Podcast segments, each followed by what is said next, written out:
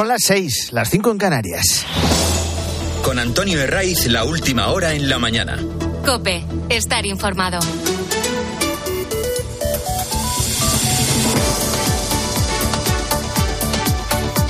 Muy buenos días, estrenamos aquí la mañana del fin de semana de COPE. Hemos llegado a este 28 de octubre, mes que anda ya de retirada y a que no hay nada mejor que madrugar en sábado. El tiempo sigue inestable, como manda el otoño. Hoy un nuevo frente entra por el Atlántico y se va a ir extendiendo con lluvias a buena parte de la península. ¿Dónde lo van a notar más? Donde siempre, en, en Galicia, en el suroeste tanto de Asturias como de Castilla y León. Y luego las precipitaciones van a llegar también, aunque de forma algo más débil, al resto del Cantábrico y también del centro de la península. Y en cuanto a las temperaturas, bueno, hay ajustes, pero similares a las de estos días, máximas de 27 en Castellón, muy agradables los 23 que van a alcanzar hoy en San Sebastián y en Bilbao y luego minimar de 7-8 en Pamplona, en Ávila, en Burgos, que para estar a las puertas de noviembre, pues no está nada mal. Por lo demás, seguimos pendientes del desafío migratorio que está golpeando de lleno a España, con la llegada de cerca de 29.000 personas, casi 30.000 personas en lo que va de año a Canarias, y que evidencia los agujeros que tiene el sistema. La prioridad debe ser atender a todos los que llegan darles una asistencia humanitaria.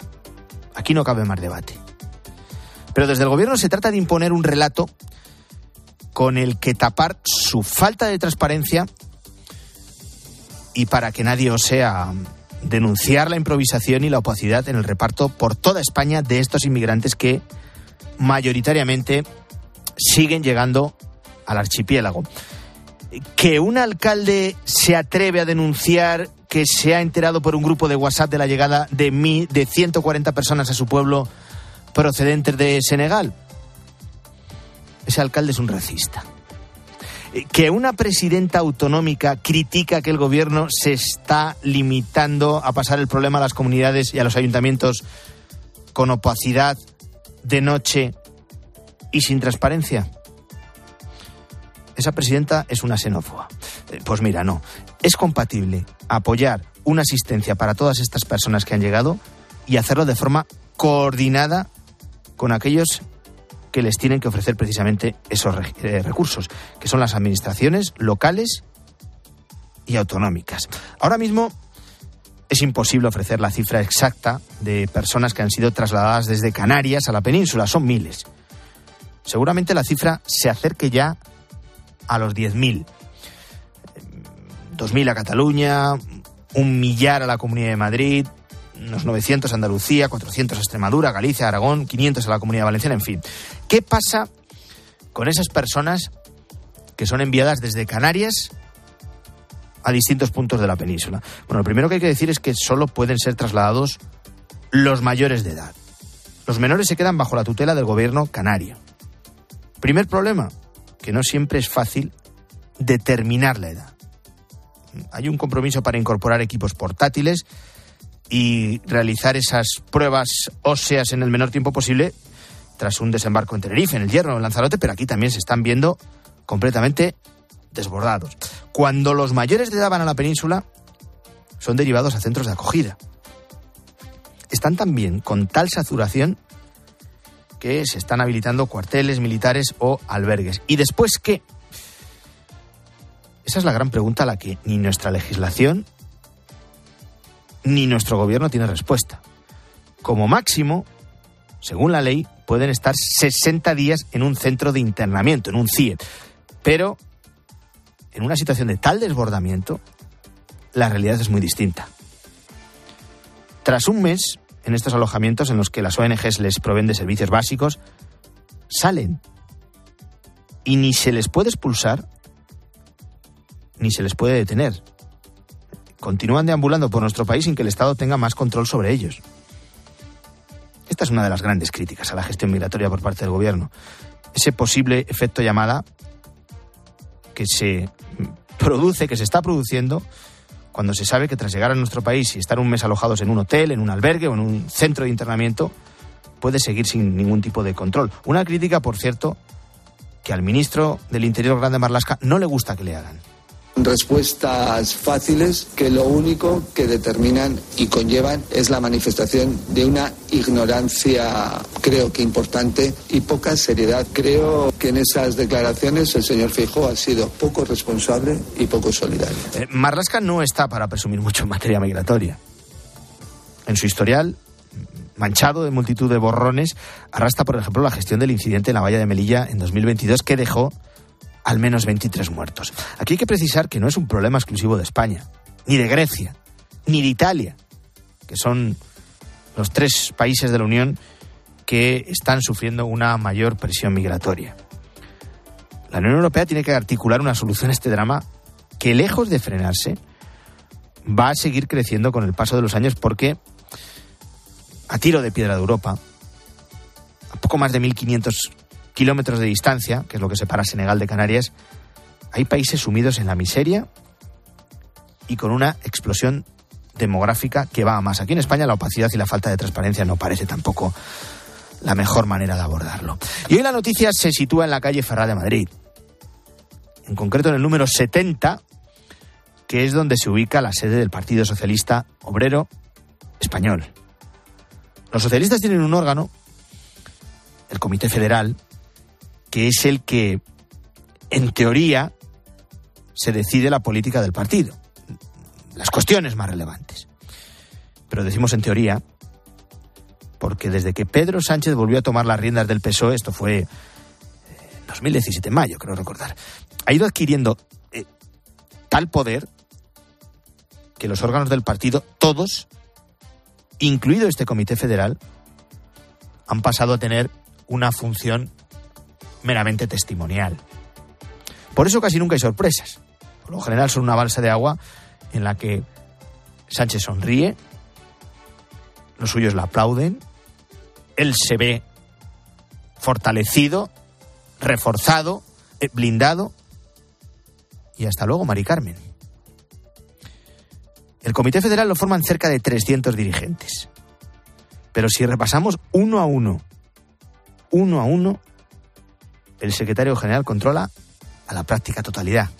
De hecho, él ha colocado a la gran mayoría para que obedezcan oportunamente.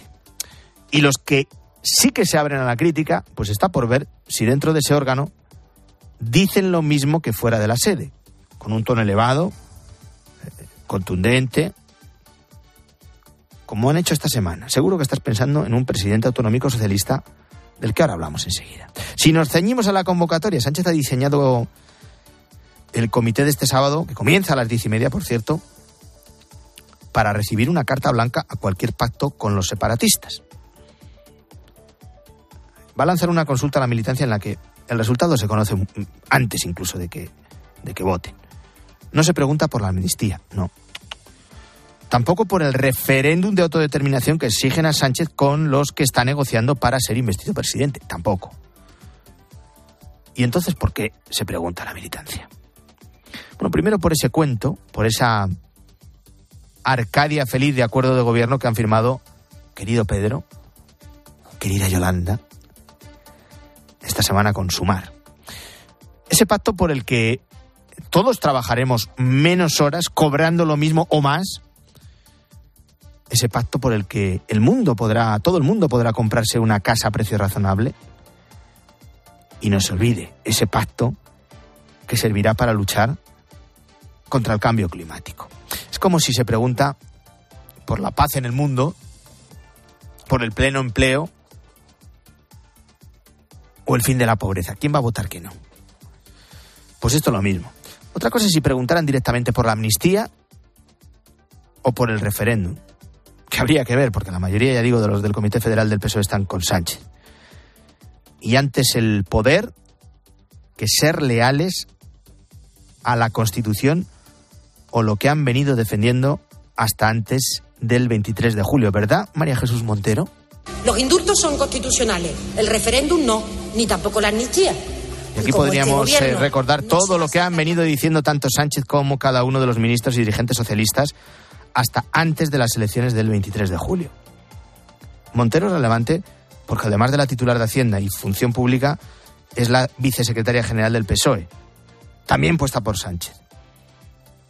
Así que lo que hasta antes de ayer era inconstitucional, ahora lo hacemos constitucional en un suspiro y sin que nadie en el Comité Federal, nadie, se ponga ni medio colorado. Hoy se espera que a esta reunión en Ferraz acuda Emiliano García Paje, que es el único varón socialista que el 28 de mayo consiguió revalidar su mayoría absoluta.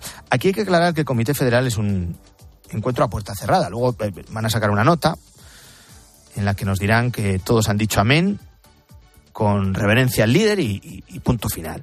La pregunta es si Paje va a seguir reivindicando su oposición a los pactos de su secretario general con el soberanismo ante este foro, un foro seguidista de Sánchez en que ha convertido el Comité Federal. No es un momento normal, no es un momento habitual, hay un debate y una zozobra social muy considerable, de manera que sí, tengo mucho interés en, escuchar eh, los pormenores del acuerdo y, por supuesto, también de, dar mi opinión en relación a la situación política y las perspectivas no solo de lo que vemos hoy, sino de lo que puede pasar mañana o, pasado mañana. ¿no? De dar mi opinión. Bueno, aunque Paje le exponga a Sánchez las eh, contradicciones en las que está cayendo, aunque le lea la cartilla con lo de la amnistía y el referéndum, no parece que le vaya a inquietar demasiado a eh, su secretario general ni a su guardia pretoriana. La amnistía la dan por hecho, tanto en Ferraz como en Moncloa, por hecha y por amortizada. Ahora lo que tienen que aclarar es todas las desigualdades territoriales que van a generar si terminan claudicando las exigencias separatistas. La amnistía puede colar se me apuran como animal de compañía. Pero cuando a un andaluz, a un extremeño, a un castellano manchego le cuentes que van a pagar más o a recibir menos que un catalán y un vasco, igual no le hace tanta gracia, aunque sea socialista. Hay más noticias en este sábado y te las voy a contar en titulares con Álvaro Sáez. Localizado sin vida. Robert Carr, el principal sospechoso del tiroteo en Maine, en Estados Unidos, ha sido encontrado sin vida tras un, tras un intenso operativo para dar con su paradero. Lo ha anunciado la oficina del sheriff del condado de Adroscoggin. Varias fuentes han confirmado a diversos medios que Robert Carr falleció por una herida de bala autoinfligida. Yihadista capturado. La Policía Nacional ha detenido en Benavís, en Málaga, a una persona por su vinculación con el atentado yihadista cometido en Bélgica el pasado 16 de octubre por un tunecino miembro del Estado Islámico. El arrestado tiene vigente una orden eh, internacional de detención y entrega. Cambio de hora. Esta noche dormimos una hora más, a las tres eran las dos, Antonio, en una medida que va a seguir hasta 2026, tal y como recoge el BOE. En concreto, ha escenificado ya los próximos seis cambios de hora a la espera de qué ocurre con la Comisión Europea, que en su momento llegó a proponer la eliminación de esta regla. Inserso. A partir de hoy ya comienza la comercialización de los viajes del Inserso para esta temporada en todas las comunidades autónomas en España. Un curso con más de 880.000 plazas, 70.000 más que en la edición anterior, pero también con una subida de precios del 7,5%, entre 125 y 435 euros. La gran novedad también será la incorporación de todas las provincias de España en estos viajes. Y sí, no nos hemos olvidado de que hoy es sábado de clásico, que no es un encuentro no más, no, no es un partido de fútbol más, aunque resten todavía, son 27 jornadas de liga. El balón empieza a rodar a las 4 y cuarto en el estadio de Montjuic y tiempo de juego comienza a las 2 de la tarde con toda la previa de este clásico y también con el Almería Las Palmas. Están pasando más cuestiones que te voy a seguir contando porque ya sabes que la mañana del fin de semana de Cope nos va a llevar hasta las ocho y media, que es cuando llega César Lumbreras, toca la chifla y convoca a todas las gentes del campo a Agropopular. Son las 6 y 14, 5 y 14 en Canarias. Antonio Ray. La mañana. Cope, estar informado.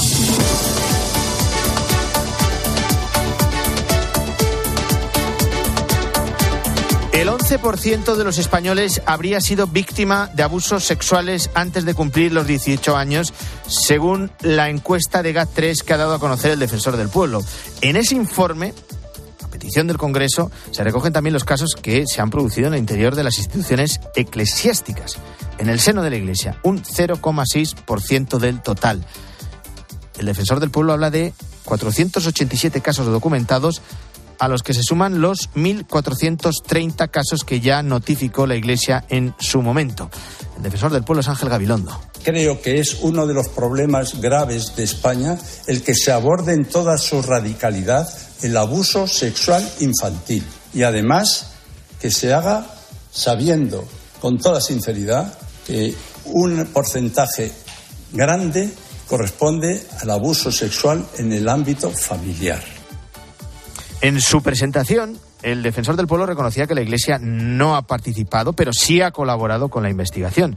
En esta línea alababa el trabajo facilitado por Repara, que es el proyecto creado para la atención a las víctimas y la prevención de abusos en la Archidiócesis de Madrid, o por la CONFER, la Conferencia de Religiosos de España, que en un comunicado ha agradecido el trabajo realizado por el defensor del pueblo y se añalaba que estudiarán las propuestas reflejadas en el informe. Jesús Miguel Zamora es el secretario general de la CONFER.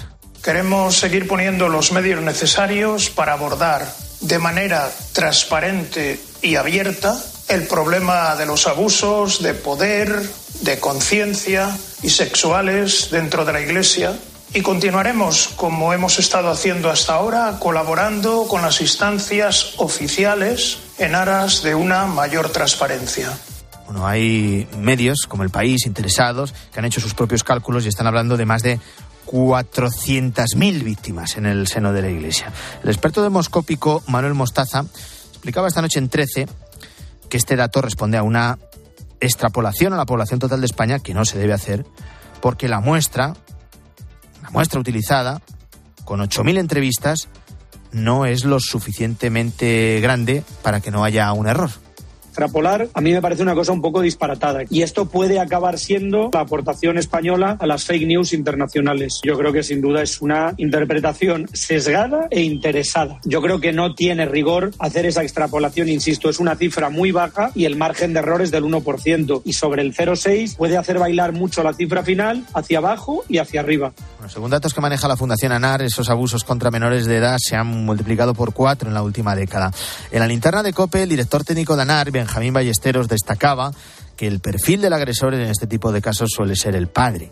Personas que están en el entorno de confianza, por lo que cualquier niño o niña puede ser víctima de abuso sexual y además que la violencia en estos casos sigue aumentando. Fíjate el dato de, de, este informe. Cuando empezamos, hace 10 años atrás, el informe, teníamos casos de abuso sexual en grupo un 2,1%. Ya en la actualidad representan el 10,5% de los casos de abuso sexual. En 10 años, en una década. Fíjate. En una década hemos pasado del 2,1 al 10,5%. Es decir, ahora mismo, por cada 10 casos de abuso sexual, uno es en manada, es en grupo. Vamos dejando la noche, una noche atrás eh, que ha sido especialmente dura en la franja de Gaza. El ejército israelí ha intensificado en las últimas horas sus ataques por tierra y aire contra la franja de Gaza. A última hora del viernes ya lo había advertido el portavoz militar del ejército, Daniel Hagari. Tras la serie de ataques de los últimos días, las fuerzas terrestres prolongarán esta noche la operación.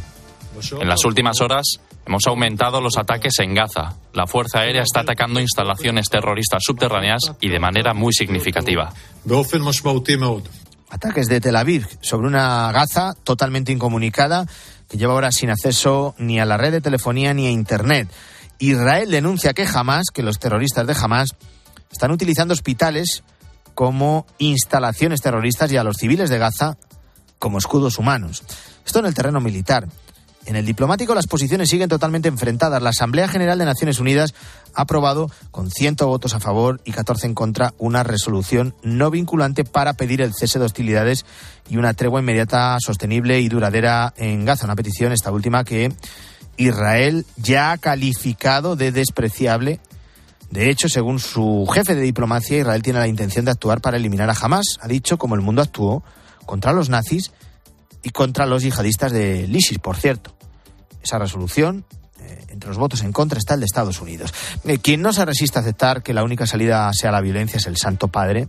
Este viernes el Papa Francisco convocaba una jornada de ayuno y oración por la paz. Vuelve tus ojos misericordiosos a la familia humana que ha extraviado el camino de la paz, que ha preferido Caín a Abel y que perdiendo el sentido de la fraternidad no recupera el calor del hogar. Intercede por nuestro mundo en peligro y en confusión. Enséñanos a acoger y a cuidar la vida, toda vida humana, y a repudiar la locura de la guerra que siembra muerte y elimina el futuro. El futuro. También Estados Unidos asegura que apoyaría una eventual pausa de las operaciones militares de Israel en la franja de Gaza para que pueda entrar al lugar ayuda humanitaria y combustible y para que se pueda liberar a los rehenes. Se estima que en torno a 200, por encima de esa cifra, todavía en manos de los terroristas de Hamas. Por cierto, que hasta Estados Unidos ha viajado el ministro de Exteriores de China. Sorpresivamente ha sido recibido en la Casa Blanca por Joe Biden, en lo que supone el encuentro de mayor rango que ha tenido el mandatario con un funcionario chino en el último año. Antonio de Ray. La mañana. Cope, estar informado. La situación de la economía española es cada vez más preocupante. El crecimiento se sigue ralentizando. En el tercer trimestre subió apenas un 0,3%, una décima menos. Respecto al trimestre anterior, el crecimiento se ha sustentado en la demanda nacional, que ha aportado 0,8 puntos, mientras que las exportaciones e importaciones han restado medio punto. Vamos al detalle de estas cifras. Susana Moneo, buenos días. Hola, buenos días. Los datos acompañan las advertencias de desaceleración. Hemos crecido el 0,3 sobre el trimestre anterior. Es más de lo previsto por los analistas, pero continúa en la senda del retroceso mes a mes. Y retroceso mayor es el dato interanual. Emilio González, profesor de Economía de Comillas y CADE. Porque cuando vemos la tasa de crecimiento interanual, en el tercer trimestre ya bajó del 2,2 del segundo trimestre al 1,8, que es una desaceleración de cuatro décimas, con lo cual sigue yendo la economía cada vez a menos. Ante el retroceso de las exportaciones, el impulso ha llegado del consumo interno, que incluye el consumo de las administraciones y de los hogares. Y llama la atención que sigue aumentando el gasto de las familias. Lo ha hecho casi un punto por encima del segundo trimestre, favorecido por la subida de los salarios. En plena temporada turística, el sector servicios ha sido el que ha tirado de la economía, con los excelentes datos de julio y agosto. Se trata, no obstante, de cifras provisionales que pueden sufrir una importante revisión. El propio propio INE lo reconoce por las incertidumbres geopolíticas. A pesar del evidente frenazo del crecimiento económico, el gobierno sigue lanzando mensajes optimistas y en no pocas ocasiones también triunfalistas. Este viernes la vicepresidenta económica Nadia Calviño ha asegurado que los datos confirman la fortaleza de la economía española. Según ella, están alineados con el objetivo de crecimiento anual del 2,4%. Calviño, por cierto, insistía en mantener la presión fiscal a las empresas a pesar de las advertencias que han expresado en los últimos días compañías como Repsol. Por supuesto, y yo, eh, los resultados mil millonarios que estamos conociendo estos días de los bancos, de las entidades energéticas, explican y ponen sobre la mesa que es necesario que contribuyan. A las críticas de los responsables de Repsol o de Mafre se han sumado las del consejero delegado de CaixaBank, Gonzalo Cortázar. Ha advertido que penalizar en términos de fiscalidad a la banca y a la gran empresa supone pegarse un tiro en el pie. Asegura el directivo que los bancos españoles sufren una discriminación adicional con el impuesto a las entidades financieras que el gobierno conoce.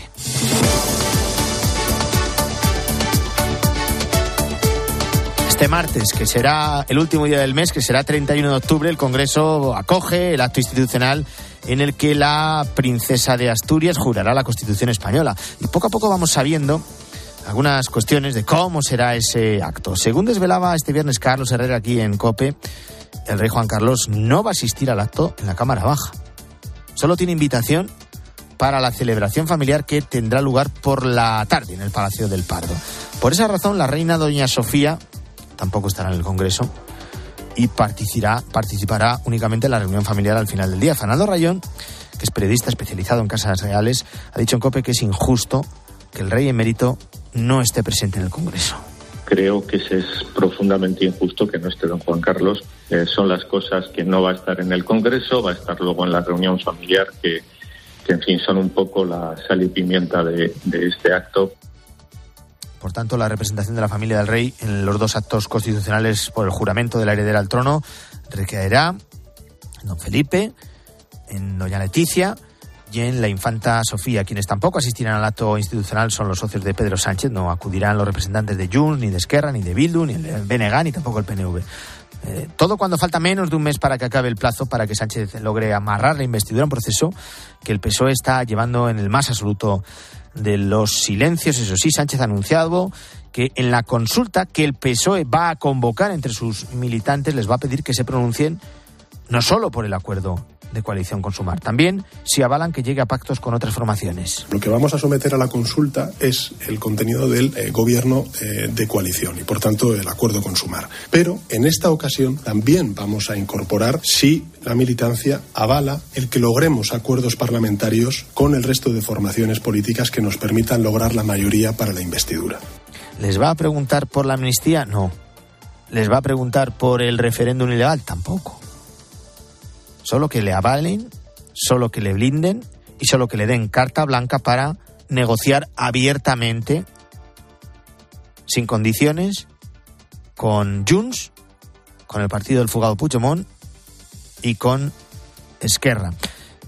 En el ámbito político son cada vez más las eh, críticas que está recibiendo el gobierno por su gestión en la crisis migratoria. El PP ha pedido al gobierno que convoque la conferencia sectorial frente a una crisis migratoria que califican de insostenible. Mientras tanto, el gobierno continúa eh, con eh, su política de derivar a los inmigrantes que llegan al archipiélago canario para no colapsar la red de acogida en las islas. Juan Baño. No cesa la llegada de inmigrantes a Canarias y los traslados a la península siguen alimentando el enfrentamiento político entre el gobierno y el PP, al frente del gobierno de muchas de las comunidades destino de esos traslados. Ignorantes, irresponsables, insolidarios, los ministros competentes en la materia, Marlasca y Escribá, responden así de contundentes a las críticas de sus oponentes. El titular de Interior, Grande Marlasca, admite no obstante. Si la coordinación y la cooperación entre las instituciones es mejorable, todo es mejorable. Pero lo que eso permite es discursos populistas. Dirigentes autonómicos y locales aseguran carecer de información sobre esas llegadas para activar medidas de apoyo logístico y dar cobertura a posibles necesidades. El ministro no puede detallar cuántos llegarán a Madrid.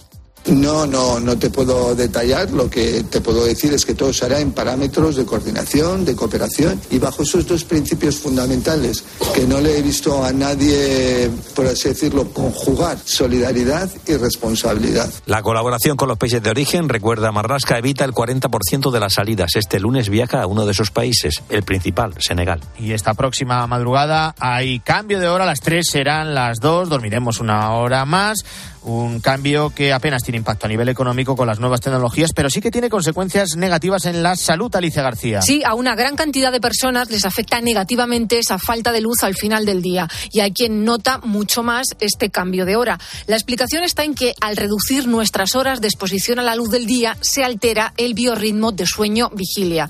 A nivel psicológico, por el cambio de hora, los posibles efectos que podemos sufrir son sentimientos de apatía, cansancio, alteraciones en el estado de ánimo o menor rendimiento intelectual, aunque no a todo el mundo le pasa. El psicólogo clínico Francisco Segarra explica en COPE quiénes son más vulnerables. Bueno, sí, afecta eh, mínimamente, porque realmente los cambios uh, no son muy importantes, pero sí que es verdad que a las personas uh, más vulnerables, vamos a decirlo así, estos cambios les afectan algo más y estas personas pueden ser la, gente mayor y los niños.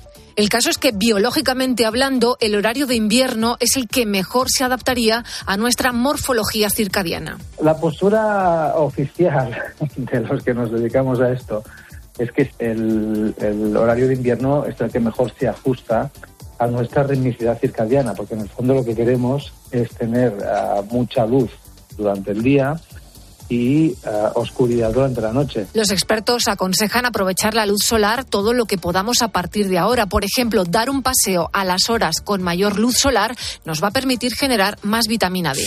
Antonio de Ray. La mañana. Cope, estar informado.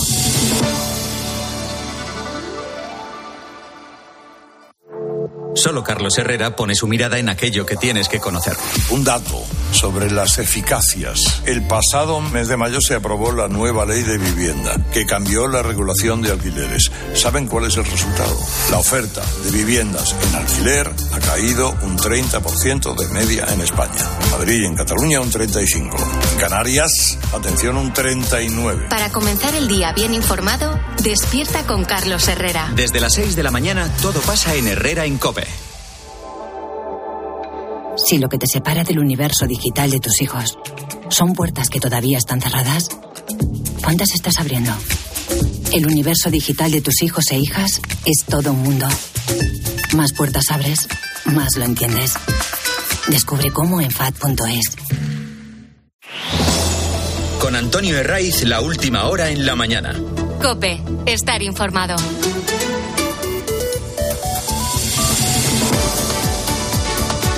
¿Qué tal? Muy buenos días. Bienvenido a la mañana del fin de semana de Cope en este sábado de lo más otoñal que viene con lluvias intensas, sí, en el oeste de Galicia, también en la parte noroeste de Asturias, de Castilla y León y luego con lluvias que van a ser algo más débiles, pero que se van a ir extendiendo por toda la península hasta llegar al centro. Enseguida te cuento la última hora sobre el drama migratorio en España, también sobre los planes de Sánchez para conseguir el apoyo de sus bases. Lo que pretende es que le den vía libre en sus negociaciones con los independentistas catalanes. Pero antes déjame contarte un ejemplo más de cómo la inteligencia artificial sigue revolucionando el mundo. Aquí en Copete contamos cómo está dentro del sector de la medicina, donde ya se han inventado robots que mediante la ayuda de la inteligencia artificial pueden colaborar al, con el cirujano en una operación y aportar mayor precisión. También lo estamos viendo con el conocido como chat GPT, donde tú le preguntas cualquier cuestión a la máquina y te responde. Y de forma similar al chat GPT funciona este proyecto español que te quiero presentar ahora mismo. Te hablo de la startup Entry su utilización se puede llevar a cabo a través de WhatsApp y la aplicación se centra en preguntarle qué es lo que necesito saber para mejorar mi negocio. Es decir, cuáles son eh, los competidores o las políticas que debo conocer. Eh, de esta forma se puede obtener información de los productos de la competencia y también de los propios. Están centrados en ayudar a negocios que tengan productos de alimentación y que se quieran internacionalizar. Pero ¿qué tiene que hacer una empresa que ve una oportunidad en el mercado internacional para llevar allí un producto concreto? ¿Qué información aporta? Analizaríamos toda la que se vende kombucha en estos países, tanto en las principales plataformas de comercio electrónico como en todas las tiendas y supermercados a pie de calle de las principales ciudades de cada uno de estos mercados. Todo ese dato desestructurado nosotros lo estructuramos con nuestro equipo de Data Science y se suben a nuestra base de datos. Y de ahí se genera una herramienta, igual que ChatGPT, lo único que en lugar de tirar de, de la red, tira de nuestra base de datos. ¿Y qué le proporciona a la empresa?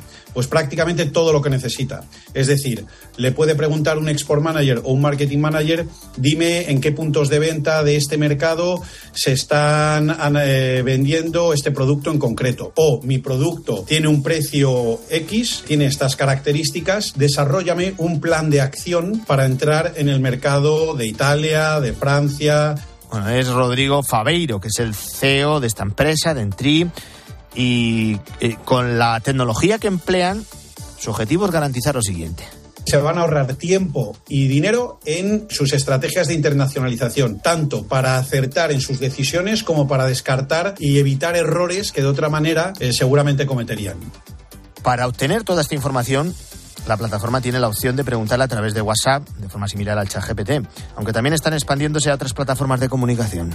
Nosotros lo, hemos, estamos, lo estamos integrando ahora en más eh, herramientas de comunicación. Tenemos tanto WhatsApp, tenemos eh, Slack, para incluso una interfaz que tenemos similar al que puede ser el de ChatGPT. Entonces, bien la empresa puede interactuar directamente con toda esta información o, bueno, porque ya sabéis que el tema del de ChatGPT y la inteligencia artificial no es tanto la información que hay detrás muchas veces, sino también saber cómo preguntarle, ¿no? Entonces sí que hay una labor formativa con las empresas de a los equipos de exportación de cómo realizar las preguntas eh, concretas para obtener la información que queremos.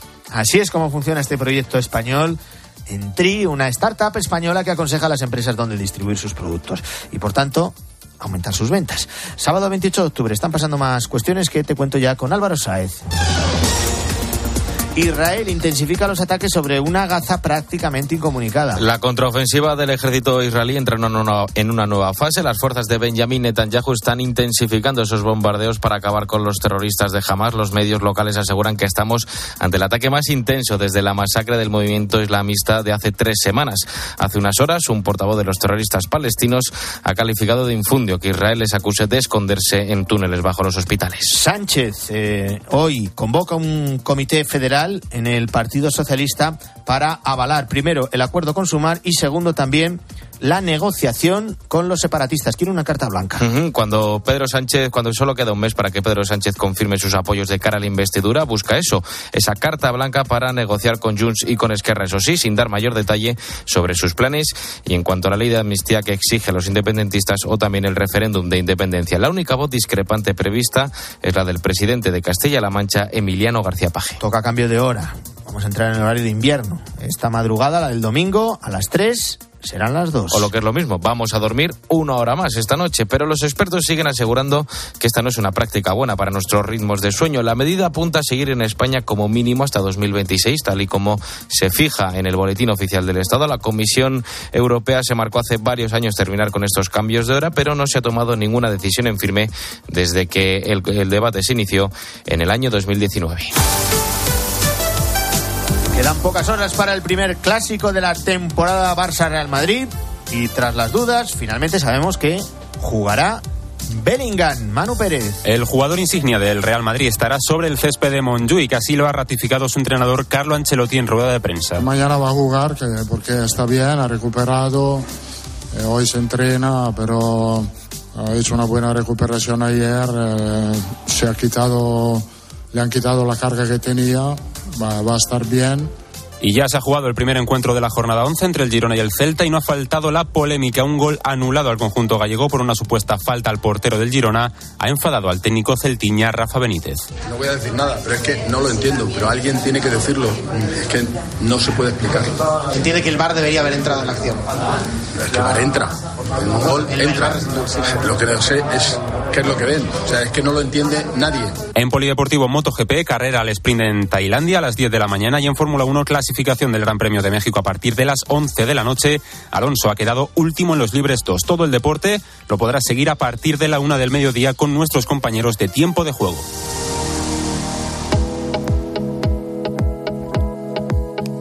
Partido que no se va a perder Guillermo Vila, buenos días. Bueno, eso depende de la hora, ¿eh? Buenos días. Con, Antonio, ¿sabes? A las cuatro y cuarto empieza de la tarde. A esa hora sí, mira. La previa, eh, desde las dos aquí en el tiempo de juego de la cadena COPE. Vamos al primer repaso a los periódicos de este sábado. Se va agotando el plazo para que Sánchez consiga amarrar los apoyos para su investidura. Entramos ya en la recta final, último mes, ya sabes que la cita es ese 27 de noviembre. Y antes de conocer cómo articulará hasta antes de las elecciones generales inconstitucionales y de amnistía, el PSOE consulta sus bases. Sí, Sánchez sondeará las bases sobre la amnistía, pero sin mencionarla, como destaca la razón en su portada. Añade el mundo que el líder socialista intenta desactivar a los críticos antes del Comité Federal de hoy con una votación genérica de las bases del PSOE sobre los pactos. En realidad, como dice ABC, lo que hace Sánchez es pedir un cheque en blanco, mientras, leemos también en este periódico, Feijó pone en alerta al partido por si hay repetición electoral. Un escenario, el de la repetición electoral, que a día de hoy, en principio, parece poco probable. Sobre todo porque el acuerdo del PSOE con los independentistas parece más que evidente, y así lo ven los españoles. Según un sondeo que publica hoy Voz Populi, seis de cada diez votantes creen que Sánchez incluso le dará el referéndum a Puigdemont para ser investido. Y eso, que el expresidente catalán sigue a lo suyo. Leemos en El Mundo, Puigdemont afirma en plena negociación que no renunciará nunca al 1 de octubre. La otra gran cita política que tenemos por delante es el acto de jura de la Constitución por parte de la princesa de Asturias. Será el próximo martes. Eh, ABC ha tenido acceso a las líneas generales del discurso que dará la presidenta del Congreso, Francina Armengol, que antepondrá la España de hoy al hito histórico de la jura.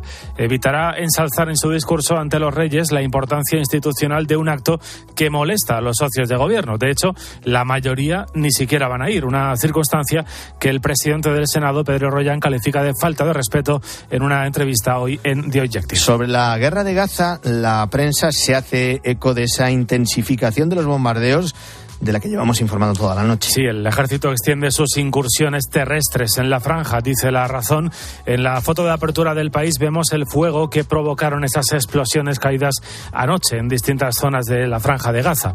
Israel acelera la ofensiva, dice este diario, redobla sus ataques, matiza la vanguardia, un conflicto que además se va escalando. Explica el periódico que el marco geográfico de la guerra que libran Israel y Hamas sigue extendiéndose por la región con el ataque por parte de Estados Unidos de objetivos en Siria. Y hoy en ABC conocemos algo más sobre Mustafa Maya Amaya, que ha vuelto esta semana a la cárcel después de ser detenido el pasado lunes en Melilla en una operación contra el terrorismo yihadista. Vemos su rostro en la portada de ABC con este titular, el evangelista que se convirtió al Islam para expandir la yihad por todo el mundo desde Melilla. La Policía Nacional lo considera el mayor reclutador de yihadistas de Europa. Los investigadores aseguran que utiliza sus grandes dotes de persuasión para seguir reclutando, pero dice ABC que para sus vecinos del barrio de Melilla es solo un hombre que reza. Y Guillermo, sobre la polémica por la gestión de la crisis migratoria que vivimos, especialmente en Canarias, ¿qué dicen los periódicos? Descontrol en el traslado de inmigrantes. Ese es el titular de la razón que nos enseña una foto en la que vemos a un grupo de personas, de inmigrantes, delante del hotel de Cartagena, en Murcia, donde han sido realojados. Así lo resume a veces pulso entre Feijó y Marlasca por la crisis migratoria, de la tensión a la xenofobia.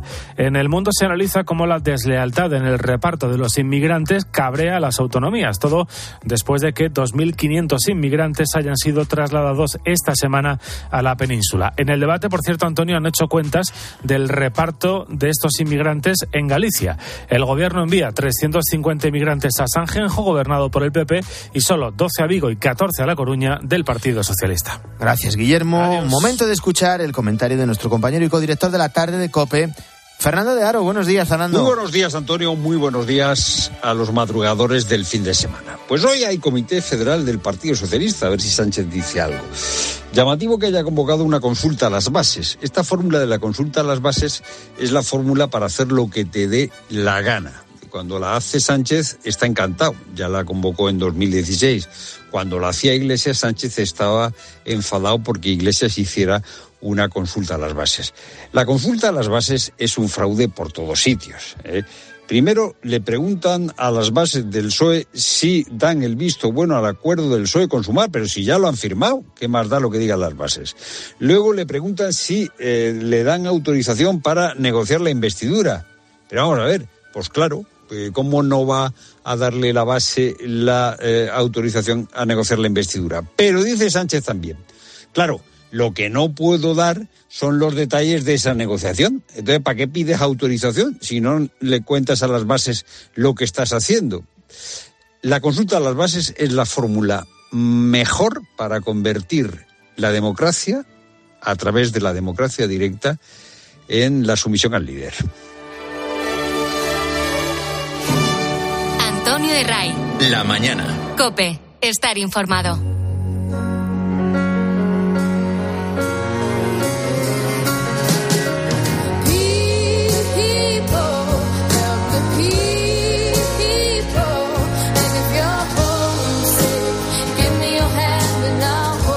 Además de todo lo que tiene que ver con el Comité Federal del PSOE de dentro de tres horas, además del desafío migratorio cuyos agujeros se están agudizando estos días, es noticia, y te lo venimos contando desde las seis, ese informe del defensor del pueblo sobre los abusos en el seno de la Iglesia. Con una cita ya en el horizonte, Irene Pozo, buenos días. Buenos días, Antonio. Irene Pozo, que es la directora de contenidos socio-religiosos del Grupo COPE. Eh, Pasado mañana lunes, los obispos se reúnen de forma extraordinaria para abordar precisamente este asunto. El tema de los abusos en la Iglesia. Sí, son dos puntos eh, del orden del día de esa asamblea plenaria extraordinaria que han convocado, donde se van a reunir todos los obispos españoles. Por un lado, van a abordar el estudio de la solicitud del despacho de Cremades y Calvo Sotelo para ampliar el plazo de entrega de los trabajos que viene realizando por encargo de la conferencia episcopal. Y por otro, pues van a trabajar en, ese estudio que, que comentabas, ¿no? Van a estudiar y valorar el informe presentado por el defensor del pueblo en el Parlamento este viernes. Un informe, Antonio, que, bueno, pues recomienda, entre otras cosas, celebrar un acto público de reconocimiento a las víctimas, eh, crear un fondo estatal para pagar compensaciones, que la Iglesia ponga medios para ayudar a las víctimas en el proceso de recuperación y reformas normativas para prevenir abusos y reparar a las víctimas. En su presentación, el defensor del pueblo, Ángel Gabilondo, reconocía que la Iglesia no ha participado, pero sí ha colaborado ¿no? en esta línea. Alababa el trabajo facilitado por Repara, que es el proyecto creado para la atención de las y la prevención de abusos en la Archidiócesis de Madrid, o eh, por la CONFER, la Conferencia de Religiosos de España, que en un comunicado agradecía el trabajo realizado por el defensor del pueblo y señalaba que estudiarán las propuestas reflejadas en el informe. Jesús Miguel Zamora es el secretario general de la CONFER. Queremos seguir poniendo los medios necesarios para abordar de manera transparente y abierta el problema de los abusos de poder, de conciencia y sexuales dentro de la Iglesia y continuaremos, como hemos estado haciendo hasta ahora, colaborando con las instancias oficiales en aras de una mayor transparencia. Bueno, vamos a estar pendientes, como decíamos, de esa reunión de pasado mañana lunes, reunión extraordinaria de la Conferencia Episcopal para abordar precisamente el tema de los abusos sexuales en el seno de la Iglesia. Hay un asunto más, eh, es el sínodo que está a punto de clausurar su primera Asamblea General. El camino recorrido comenzaba hace dos años cuando el Papa Francisco mm, puso en marcha un proceso en el que quería escuchar a toda la Iglesia, participando de todos los eh, ámbitos, desde el Papa, los obispos, sacerdotes, consagrados, laicos, con la intención, Irene, de encontrar métodos para facilitar caminar juntos en comunión y fraternidad. Pues lo has explicado muy bien, Antonio. Tras dos años de caminar en ese proceso sinodal, pues desde el pasado 4 de octubre se viene celebrando la primera Asamblea General y será este domingo cuando llegue a su fin, aunque hay que seguir avanzando en vistas a la Asamblea Final que previsiblemente tendrá lugar en octubre de 2024. Mira, en unas horas vamos a conocer la síntesis que servirá de base para seguir trabajando eh, durante todo este tiempo. Lo que sí conocemos ya es la carta que los participantes en esta Asamblea hacían pública esta semana dirigida pues a todos los hombres de buena fe, ¿no? A todo el pueblo de Dios, ¿no? Una carta que pone en valor el camino recorrido en estos años y la experiencia vivida estas semanas. Además, reconoce la importancia de, la escucha, ¿no? Tenemos que escuchar más a los laicos, a los hombres y mujeres, a las familias, a los sacerdotes, a los diáconos. Bueno, silencio y escucha que han sido las claves de todo este proceso. Es cierto que, que no habla de ningún tema concreto esta carta, ¿no? Para eso emplaza la síntesis que vamos a conocer, eh, eh bueno, parece ser que esta misma tarde, pero sí habla de afrontar grandes desafíos, ¿no? Y recuerda que este sínodo se ha llevado a cabo en medio de, un mundo en crisis, ¿no? Una de las personas designadas directamente por el Papa para participar con voto en esta asamblea es la teóloga laica española Cristina Hinojés, que precisamente pasaba anoche por los micrófonos de la linterna de la Iglesia. Y la verdad es que la experiencia está siendo muy positiva con sus diferencias, porque tiene que haberlas, porque si no esto sería muy aburrido si todo fuera una balsa de aceite, pero son diferencias en las que, bueno, pues se alcanzan consensos. Y luego estamos viendo, por ejemplo, pues que no va a pasar nada porque las iglesias de determinados países puedan dar tres pasos en un año y otras iglesias de uno y quien también se dirigía a los participantes de la Asamblea General del Sínodo esta semana era el propio Papa Francisco. Habló de forma contundente contra el clericalismo del que dijo que es un látigo que ensucia y daña a la Iglesia. Bueno, seguimos pendientes de esa síntesis y avanzando en este camino sinodal. Más cuestiones. Nos vamos a Tierra Santa. Allí eh, la guerra continúa, guerra contra los terroristas de Hamas y se están viviendo momentos dramáticos, especialmente en la franja de Gaza, un hecho que sigue con preocupación la Iglesia. Pues sí, no hay momento en el que el Papa no se pronuncie sobre la situación. Varios han sido los llamamientos, está en contacto permanente con muchas de las personas que se encuentran allí. Y sin ir más lejos, este viernes toda la Iglesia se unía en oración en una jornada convocada por el Papa para rezar por la paz. Impresionan también las declaraciones del cardenal Pizzabala, el, el patriarca latino de Jerusalén, ¿no? que decía en una carta que son tragedias incomprensibles que hay que denunciar y condenar sin reservas. ¿no? Decía los, inten los intensos y continuos bombardeos, ¿no? lo único que causan son muerte y, destrucción, además, lógicamente, de aumentar el odio, el odio y el resentimiento. Y reconocía que, en su comunidad hay palestinos e israelíes. Y mantenerlo todo unido, decía, en este momento es muy complicado. Señalaba eh, eh, el patriarca. ¿no? Dice, bueno, pues al final, eh, Antonio, estamos ante un conflicto sociopolítico, no una guerra de religiones, pero ciertamente el tema es complicado ¿no? Decía Pizzabala que cada vez es más difícil interceder por ambas partes, ¿no? Bueno, esperemos que pronto llegue esa paz tan deseada y tan necesaria en un lugar tan importante para los cristianos. Sin duda alguna. Y ante el Día de la Iglesia Diocesana, que se va a celebrar el 12 de noviembre, eh, la Iglesia acaba de lanzar la campaña Orgullosos de nuestra fe. Con este lema, el, Secretariado para el Sostenimiento de la Iglesia se sitúa en, una realidad, ¿no? En el contexto social actual no es fácil reconocerse como creyente en muchos ambientes, ¿no? Por eso invita a quitarse ese sentimiento de cierta vergüenza y mostrar lo que somos y lo que hacemos. Bueno, es un día para dar gracias y para tomar conciencia de que somos miembros de una gran familia. Lo que la Iglesia hace es dar gracias al tiempo, a las cualidades, la oración y el apoyo económico de los que forman parte de la Iglesia y de su misión, es decir, de todo el pueblo de Dios. Y recordaba eh, el obispo de Bilbao, Joseba Segura, que es el responsable de la sostenibilidad de la Iglesia, que gracias a esta labor casi cuatro millones de personas han podido ser atendidas en centros asistenciales. Además, voluntarios de toda España han dedicado más de 40 millones de horas a los demás, una labor que debemos dar a conocer y nunca renegar de ella. Es decir, hay una especie como de, de, ruptura entre lo que es la vida privada particular y ahí sí yo puedo rezar y puedo tener este sentimiento y esta convicción religiosa, pero luego públicamente evito que aparezca. Y me parece que eso cada vez tenemos que superarlo y normalizar más orgullosos de nuestra fe, que es una campaña con motivo del Día de la Iglesia de Cesana que se celebra el 12 de noviembre, pero que viene también muy a cuento en estas vísperas del Día de Todos los Santos, en las que nos invaden en todo Halloween. No tiene que ver nada con nosotros, ni con nuestra cultura cristiana, ni con nuestra fe. Que tengas buen fin de semana. Irene, gracias. Igualmente, gracias. Antonio Herray. La mañana. Cope, estar informado.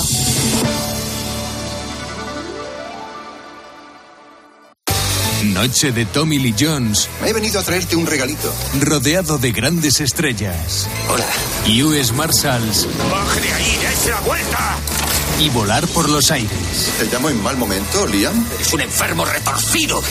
El sábado a las 10 menos cuarto de la noche. En la tele. En 13.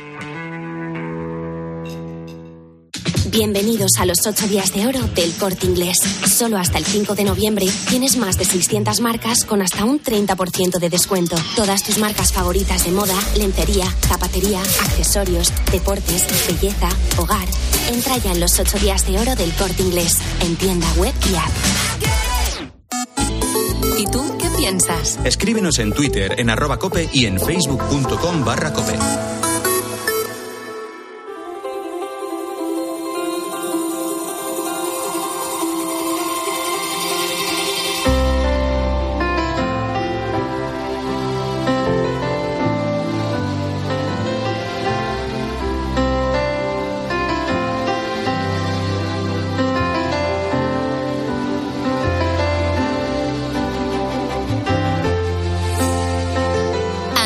Ray. La mañana. Cope, estar informado.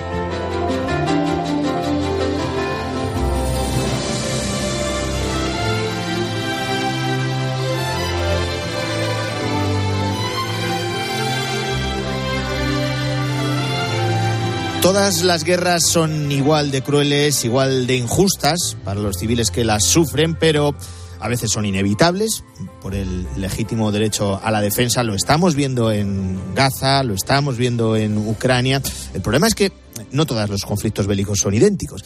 Y la guerra entre Hamas y el ejército de Israel ha hecho que los medios dejen de estar pendientes de la guerra en Ucrania. La invasión de eh, Ucrania por las tropas rusas ha desaparecido por completo de las portadas de los periódicos, de las televisiones, de las radios.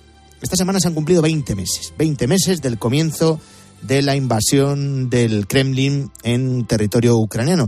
Hace más de cuatro meses el ejército ucraniano lanzó una contraofensiva en la que ha conseguido avances muy limitados. Y en el otro lado, Vladimir Putin está aprovechando, eso se daba por hecho, la guerra de Gaza a Israel para hacerse más visible. Después de que el ejército ruso haya estado atacando centros sanitarios desde el inicio de la guerra en Ucrania, Putin no ha tenido ahora eh, ningún problema en salir a condenar el bombardeo de hospitales en Gaza por el ejército israelí. Este es el cinismo habitual a que al que nos tiene acostumbrados Putin. Nos vamos a situar en la mañana del fin de semana de COPE en Moscú. Voy a saludar a Ricardo Marquina. Ricardo, ¿cómo estás? Muy buenos días. Hola, muy buenos días. Bueno, Ricardo, ¿cómo está aprovechando Putin, cómo está aprovechando Rusia que se haya desviado la atención de la guerra en Ucrania a la guerra en Gaza. ¿Qué está haciendo para mm, sacar partido de esta situación? Bueno, es, es, muy interesante porque el campo militar está haciendo eh, muy poco, básicamente porque no puede. Las tropas rusas están bastante exhaustas. Estamos ya en otoño-invierno. Hoy ha caído la primera nevada aquí en Moscú considerable, con lo cual eso ralentiza mucho la operatividad y, eh, como insisto, en que las tropas están básicamente exhaustas. No ha podido hacer mucho ni dar un golpe de mano aprovechando que el mundo está distraído mirando a Israel.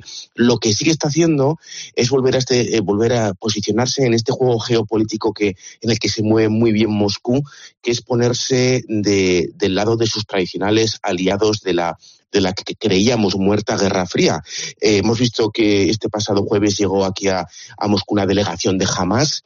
Es la tercera vez que visitan Moscú. Eh, vuelve a, como, como sus tiempos durante la Guerra Fría visitaban aquí los líderes palestinos, eh, intentando Rusia posicionarse muy cínicamente, como muy bien has dicho, como el apoyo a los pueblos oprimidos, el apoyo a los débiles, ¿no? Cuando es Rusia un país mucho más grande y potente el que está intentando arrancar su territorio a un país mucho más débil como es Ucrania. Entonces, Rusia se, se, mueve muy bien en, este tipo de, situaciones y quiere colocarse en este lado de, digamos, del espectro geopolítico, pues los países árabes, el pueblo palestino, China y demás. Y en el otro frente, mm, en el frente ucraniano, eh, claro, miran a Estados Unidos y, hemos visto cómo a lo largo de estas semanas eh, Joe Biden se ha involucrado de forma especial en apoyar a Israel. Hemos visto eh, visitando Oriente Próximo. ¿Teme el presidente ucraniano Volodymyr Zelensky que si se alarga la guerra entre Hamas y el ejército de Israel, pierda fuerza el apoyo de Estados Unidos y los países europeos a Ucrania? ¿Y si está dando algún paso Zelensky para evitar que ocurra eso? Por supuesto que lo teme, es algo que es evidente, todo el mundo mira ahora a Israel, eh, Estados Unidos ha destinado nuevos fondos a Israel, pero también a la vez a, Ucrania, eh, y Zelensky lo que está haciendo es multiplicar sus apariciones en público y sus encuentros, tanto mm, físicos como, como digitales, con líderes occidentales para recordar que, para intentar eh, hilar la, la, guerra, la defensa de Ucrania a la defensa de Israel, no intentar hilar este discurso de que estos dos países están defendiendo eh, legítimamente contra una agresión eh, no provocada. Pero el gran miedo de Zelensky y la gran esperanza de Putin no es esta guerra, sino un posible cambio de, de poder en Washington, que Trump vuelva al poder y ahí sí que podríamos eh, ver un cambio radical en la postura de Washington, ya que Trump ha dicho muchas veces que quiere cambiar la posición estadounidense. para eso al menos tiene que pasar un año, eh, Ricardo. Por supuesto, por supuesto, pero nada nos indica que la actual situación vaya a cambiar, el, por lo menos los fondos económicos destinados a Ucrania. Eh, si nos situamos en el propio campo de batalla en Ucrania, ¿cuál es el panorama ahora mismo, Ricardo? Y, si el ejército ucraniano ha conseguido eh, ganar terreno en los aproximadamente cuatro meses, algo más que han pasado desde que lanzó esa contraofensiva. Sí, eh, ha ganado terreno, pero podemos calificar esta eh, la situación ahora mismo como estancada. Vemos que Ucrania ha ganado terreno en el sur, vemos que Rusia está empujando, ganando ligeramente algo de terreno en el, en el, en el norte, en la zona de Donbass, en Advietka, y aunque Ucrania sí ha conseguido hacer retroceder a tropas eh, rusas, digamos que la gran victoria de Ucrania no es tanto en territorio, sino en haber agotado las reservas rusas en el frente, haber agotado los hombres, haber agotado sus municiones y sobre todo sus capacidades técnicas sobre el terreno. Pero si miramos fríamente el mapa, la guerra lleva estancada medio año en el frente, apenas se han movido de manera sustancial y notable las posiciones. ¿Y en Rusia qué? Eh, tú estás en Moscú ahora mismo. Eh, ¿Cuál es la situación? Y, si los ciudadanos rusos se han acostumbrado o no a la guerra, que parece que sí.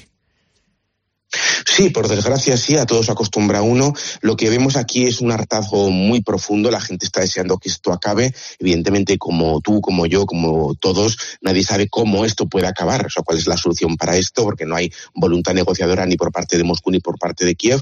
Pero aquí en Moscú lo que vemos es que aprieta el Kremlin más a todos aquellos, después de la muerte del líder de Wagner, eh, humilla más a todos aquellos que se han atrevido a decir algo. Hemos visto una, una táctica muy preocupante y es que a todos aquellos que han alzado la voz contra la guerra, ahora hay una táctica que es chechena, que es ponerles una cámara delante después de haberles detenido y obligarles a grabar una disculpa pública al pueblo ruso, o sea, una humillación.